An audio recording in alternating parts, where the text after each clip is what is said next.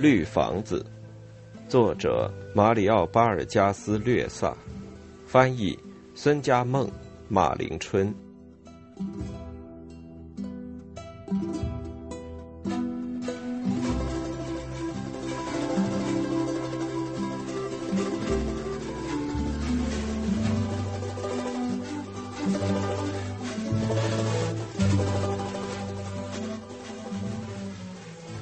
献给帕特利西亚。绿房子就这样诞生了。工程用了好几个星期，木板、房源、砖坯都得从城市的另一端拖来。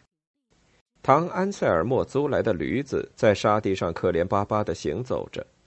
工程只能在早晨晨雨停止的时候才能进行，到了热风加剧的时候就得停工。每天下午和晚上，沙漠就吞没了地基，掩埋了墙壁。蜥蜴啃食着木料，雾鹰在刚刚开始形成的房屋中筑巢，所以每天早晨总得把开始了的工程重新搞过，改动图纸，增添木料。一场无声的战斗紧紧抓住了全城人的心。什么时候他才会认输？居民们互相询问。但是日子一天天过去，唐·安塞尔莫并未因各种损失而灰心，也未被熟人和朋友们的悲观情绪所传染。他继续进行这项令人钦佩的工程。他光着上身指导各项工作，一撮撮的胸毛被汗水浸得湿漉漉的，满嘴都是古人干劲的话语。他给小工们分发甘蔗酒和玉米酒。亲自运砖坯、订房源，还赶着驴子在城里穿来穿去。一天，皮乌拉人远远望见河对岸，面临着城市，有一个结结实实、纹丝不动的木架子耸立起来，就像城市的使者跨入了荒漠地带的门槛。皮乌拉人这才对唐安塞尔莫定将取胜这一点深信不疑，从此。工程的进程就快了起来。卡斯提亚区的土场附近茅舍里的人们，每天早晨都来到那里观看施工，提出建议，有时还自发的给小工们助一臂之力。凡是来参观的人，唐安塞尔莫都敬之已久。最后几天，工地周围一派民间集会的气氛，卖玉米酒和卖水果的女贩子。卖干酪、糖果和冷饮的女贩子，都赶来向工人和好奇的参观者兜售自己的商品。财主们路过工地时也停下来，在马上向唐·安塞尔莫说几句鼓励的话。一天，当地有权势的庄园主恰皮罗·塞米纳里奥赠给他一头牛、十二坛玉米酒，工人们为此搞了一次烤肉野餐。房子盖成之后。唐安塞尔莫下令全部刷上绿色。看到房子外墙罩上一层翠绿的颜色，迎着阳光粼粼发亮，连孩子们都哈哈大笑起来。老老少少、穷人、富人、男人、女人，都因为唐安塞尔莫异想天开的把自己的房子这样乱涂乱抹而嬉笑不止。人们就立即给他起了一个名字——绿房子。使大家开心的不光是这房子的颜色，还有它那离奇的结构。房子有两层，但是底层根本算不上是房子，实际上是一间大厅，由四根同样是绿色的房柱支撑着屋顶，还有一个露天院子，地上铺着鹅卵石，围墙有一人高。二楼分为六间，一字排开，前面是一道走廊。木栏杆正好成为底层大厅的屋檐。除了正门，绿房子还有两个后门，一个马厩，一间大储藏室。在西班牙人欧塞比奥·罗梅罗开的百货商店里，唐·安塞尔莫买了席子、油灯、花哨的窗帘，还有许多椅子。一天早晨，加伊纳塞拉区的两个木匠宣布说。唐·安塞尔莫向我们定做了一张写字台，一个同北方星旅馆那个一模一样的柜台，还有六张床。这时，唐欧塞比奥罗梅罗才又说出，还向我买了六只洗脸盆、六面镜子、六只高脚便盆呢。所有的居民都纷纷议论起来，好奇之中夹杂着激动的情绪和流言蜚语。各式各样的猜想出现了，挨家挨户，每个客厅里，虔诚的女教徒在窃窃私语，太太们用不信任的眼光望着自己的丈夫。邻居们交换着狡黠的微笑。一个星期天舞蹈的时候，加西亚神父在讲经台上说道：“有人正在准备败坏本城的道德。”皮乌拉人在街上纠缠着唐安塞尔莫，要求他出来讲话，但毫无结果。这是个秘密，他对众人说道，快活的简直像个中学生。耐心点，你们就会晓得的。唐安塞尔莫对这种骚动漠然置之，每天照旧去北方星旅馆喝酒，开玩笑，遇到人就干杯，遇到走过广场的女人就调戏几句。到了下午，他就关在绿房子里不出来。那时他已经搬进了绿房子。临走时，送给梅尔乔斯宾诺莎一箱皮斯科酒和一副亚花鞍子。不久，唐安塞尔莫骑着刚买来的黑马走掉了。他离开这个城市，同来的时候一样，也是在清晨时分，也是无人看见，不知去向。眼下，皮乌拉人对原来的那所绿房子，也就是说妓院的发源地，谈论的那么多。但他原来是什么样子？他真正历史详情如何？却没有人确切的知道。那个时代留下来的人们，虽说为数不多，但说的也含糊不清，互相矛盾，最后还是把所见所闻同自己造的谣言混淆在一起。有的人已经老朽不堪，守口如瓶，问他们也没有用。总之，原来的绿房子已不复存在。直到几年前，才在当年他盖的地方发现了几块烧焦的木料和家用器皿。那是卡斯提亚区和卡达卡奥斯之间的一片荒沙地上。但是，荒沙以及后来开辟的公路和开垦出来的田地，最终连这些遗迹也都抹掉了。所以现在没有一个皮乌拉人能够指出当年那座灯火辉煌、充满音乐和欢笑的绿房子，以及它那白天光亮耀眼、夜间远远望去则变成一条闪着灵光的方形爬虫的墙壁，是在黄沙地上哪一个位置上耸立着的。根据曼加切利亚区流行的传说，绿房子是盖在老桥对岸附近。同当年大部分建筑物一样，非常高大。五颜六色的灯悬挂在窗前，照得人睁不开眼，还染红了周围的沙地，连老桥也照得通亮。但它的主要特点还是它的音乐。每天一到下午，绿房子里就乐声大作，很准时，乐声彻夜不息，一直传到教堂里。据说，为了招募乐师，唐安塞尔莫跑遍了各区的酒馆，甚至连附近的市镇都去了。他从各地招来了演奏六弦琴、响鼓、马勒的乐手、鼓手和号手，但从来不雇佣演奏三角琴的人，因为他本人就会演奏这一乐器。他的三角琴无疑是绿房子里音乐的指挥者。连空气也像中了毒。住在堤岸区的老太婆们说道：“那时呀，尽管把窗子关得严严的，但音乐还是从四面八方的传进来。吃饭、祷告、睡觉的时候，都得听着音乐。还是看看男人们听到音乐时的那副嘴脸吧。”用面纱裹得透不过气来的虔诚女教徒们说道：“音乐一下子就把他们拖出家门，赶到街上，又把他们推向老桥呢。祷告也不管用。”母亲们、妻子们、未婚妻们说道：“我们的哭泣、哀求、神父的讲道、九日祷、三位一体圣歌都不管用。我们的眼前就是地狱。”加西亚神父咆哮着说：“随便什么人都看得到这一点，但你们却瞎了眼。”皮乌拉简直就是索多玛，就是哥摩拉。也许真是绿房子招来了厄运，老人们舔着嘴唇说。但是人们在这厄运中都得到了享受。没有几个星期，唐安塞尔莫就带着一群妓女回到了皮乌拉。绿房子站住了脚。开出，嫖客们还偷偷摸摸的出城，等待黑夜来临，谨慎的穿过老桥，然后消失在荒漠中。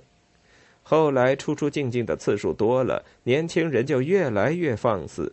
他们根本不在乎被堤岸区那些躲在窗棂后面的太太小姐们认出来。这件事成了茅屋、客厅和庄园里的唯一话题。讲道台上不断发出告诫和劝说，加西亚神父引经据典的谴责这种放荡行为。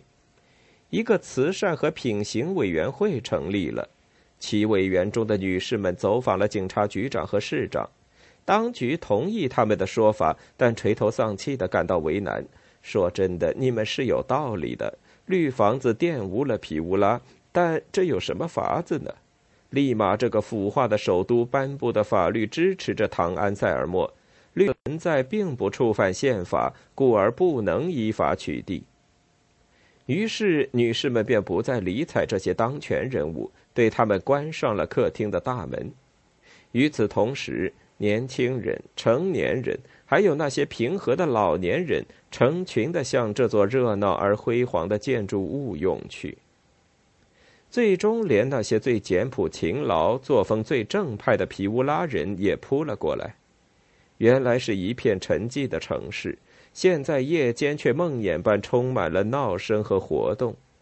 一日黎明，绿房子里的三角琴和六弦琴停止演奏，而在城里，一种嘈杂的喧嚣却越来越响。那是回家的人们走在大街上，开怀大笑，纵声歌唱。他们或是成群结队，或是单身独行。那被沙尘刺伤了的脸，露出熬夜的痕迹。在北方新旅馆里，人们谈论着一些离奇的故事。这些故事一一传开，连孩子也跟着讲述。你们瞧，你们瞧！加西亚神父颤抖着说：“就差来一场天火，把皮乌拉烧掉了。”世上一切灾难都落到我们头上来了。说实在的，这一切正好是同一些不幸事件同时发生的。第一年，皮乌拉河涨了水，而且不断的涨，摧毁了护田堤，淹没了沿河的庄稼，淹死了几头牲口。塞丘拉沙漠很大一片地方也都湿润了。大人们在诅咒，孩子们却用湿沙建筑城堡玩耍。第二年，好像是对那些被淹土地的主人骂出的污言秽语进行报复，河水根本没进来。皮乌拉河的河床长满了青苔和牛蒡草，但刚一出生也就枯死了，只留下一条斑驳的缝隙。甘蔗田干枯了，棉花过早的打了包。到了第三年，虫害又毁了收成。这就是罪孽带来的灾难！加西亚神父吼道。不过还来得及，敌人就在你们的血液中，赶快用祷告把他们干掉。茅屋区的巫师把羔羊的血洒在庄稼上，倒在田畦里打滚，口念咒语驱虫求雨。上帝呀，我的上帝！加西亚神父痛苦的叫道：“挨饿受苦还不接受教训，还要去作孽，作孽！”因为水灾也好，旱灾也好，虫灾也好，都不能阻挡绿房子日益增长的名声。城市的面貌发生了变化，那安静的内地街道上充满了外来的人，他们在关于声明已经跃出荒漠的绿房子的传说诱惑下，每个周末从苏伊阿纳、拜达、旺卡潘巴，甚至从东贝斯和契克拉约等地蜂拥而至。他们在皮乌拉过夜，一到城里就表现得非常粗鲁，令人厌恶。他们喝得酩酊大醉，像是逞强般的在大街上蹒跚而行。居民们很讨厌他们，有时就发生了斗殴。斗殴不是发生在夜间，也不是发生在老桥底下那块专做斗殴打架场所的空地上，而是发生在光天化日之下，发生在阿马斯广场、格劳大街或是随便什么地方。还发生过打群架的事件，街道变得危险起来。当某个妓女不顾当地的禁令，贸然走过城里的时候，太太们就把自己的女儿拖进家门，拉上窗帘。加西亚神父带着难看的脸色走出来，朝着不速之客迎上去。居民们就得牢牢的抓住他，阻止他去殴打妓女。第一年，绿房子里只有四个妓女。到了次年，这四个妓女离去之后，唐安塞尔莫又外出旅行了，回来时带回了八个。据说绿房子在全盛时期达到二十个之多，他们是直接到达城郊这所房子里来的。人们从老桥上远远望去，只见他们叽叽喳喳、扭扭摆摆倚立而来。他们那五颜六色的服装、头巾和各式各样的装饰，在那荒凉的景色中，就像一堆贝壳在闪闪发光。唐安塞尔莫倒还是经常到城里来。他骑着那匹黑马在街上走着，他教会黑马做各种妖里妖气的动作，看到女人走过就快活的摇头摆尾屈膝致敬，听到音乐就起步而舞。唐安塞尔莫发胖了，身上穿戴过分惹眼，转草帽、丝围巾、麻布衬衫、刻花腰带、瘦腿裤、带有马刺的高跟皮靴。手上还戴满了戒指。他有时在北方星旅馆里坐下来喝两杯，许多权贵立即就在他的桌旁坐下来同他聊天，还陪送他出城。唐安塞尔莫的兴旺还表现在绿房子向周围和高处扩展。绿房子就像一个有生命的有机体一样，不断在生长成熟。第一个改进就是造了一道石头围墙。为了吓退小偷，围墙上种了利草，插满瓦片、芒刺和荆棘，这样也就把底楼围住了，掩盖起来。围墙和房子之间的这块空地，开出只是个小院子，地面隔楞不平，后来成了一个摆仙人掌花盆的前厅，地上也搞平了，继而又改建为一个圆形大厅，地面和屋顶铺上了席子。最后，草席撤掉，带以木料。大厅又砌上了石板，屋顶铺上瓦片。二楼之上又加了一层，这一层是圆形的，较小，像是一个岗楼。自然，这后来添上去的每一块石头、每一片瓦片、每一根木料，也都刷上了绿色。到头来，唐安塞尔莫所选择的这种颜色，给周围的景色增添了一种清凉的感觉。既像草木，又像流水。旅行者们老远就能望见这座唯有绿墙的房子，仿佛一半溶解在沙尘所反射的黄色强光之中。他们感到正在走进一个绿洲，那里长着殷勤好客的棕榈，淌着潺潺不绝的流水。这遥远的景色仿佛在许下诺言，使他们疲惫的身体得到报偿。而这种报偿，对于那些被炙热的荒漠搞得情绪低落的人们，有着无穷的诱惑力。据说唐安塞尔莫住在二楼那个狭窄的顶楼里，任何人，就连他那些最要好的嫖客——恰皮罗塞米纳里奥、警察局长唐欧塞比奥罗梅罗和彼得罗塞瓦约斯医生，都不能进入这个地方。毫无疑问。唐安塞尔莫在二楼可以观察那些穿过荒漠列队而至的客人，可以看到他们那被沙尘遮得模糊不清的身影。这些饥饿的畜生早在太阳刚一落山的时候，就在城市的周围游荡起来了。除了妓女之外，绿房子在其全盛时期还住着一个曼加切利亚区的年轻姑娘，那就是安赫丽卡·梅赛德斯。他从他母亲那里继承了智慧和烹调辣味菜的手艺。唐安塞尔莫同他一起到市场和商店去订购食品饮料。商人们和女店主们每逢他们一到，就像风中芦苇一样一躬到底。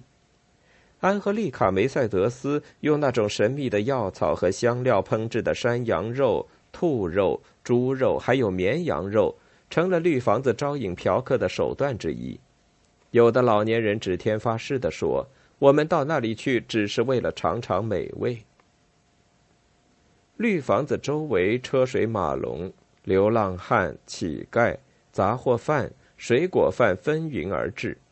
围着进进出出的嫖客纠缠不休，城里的小孩也在夜间逃出家门，躲在灌木丛中窥视嫖客，偷听音乐和笑声；有的则抓手抓脚的攀墙而上，贪婪的向屋里张望。又一天是教堂的休息日，加西亚神父来到离绿房子不远的地方，站在荒沙中逐个斥骂嫖客，劝说他们返回城里悔过自新。但是他们提出好多借口，什么要商谈一桩买卖了，什么去解闷儿了，不然灵魂就会烂掉了，什么这事关名誉的一次打赌了，等等。有的人则恶作剧的邀请加西亚神父陪他们一同前往，有的人甚至大发雷霆，掏出了手枪。又有一些关于唐安塞尔莫的神话在皮乌拉出现。有人说他曾秘密前往利马去存款或是买地，也有人说唐安塞尔莫只不过是包括警察局长、市长以及若干财主在内的一个合伙企业的代理人。在人民的想象中，关于唐安塞尔莫的身世的说法越来越多，每天都有一些不是高尚就是血淋淋的事实加添在他一生的经历中。曼加切利亚区的老人们硬说他就是那个几年前在该区行劫的小伙子，也有人坚持说他是一个逃犯，是个老骑兵，是个落魄的政客。但是只有加西亚神父有勇气说，他浑身都是硫磺味儿。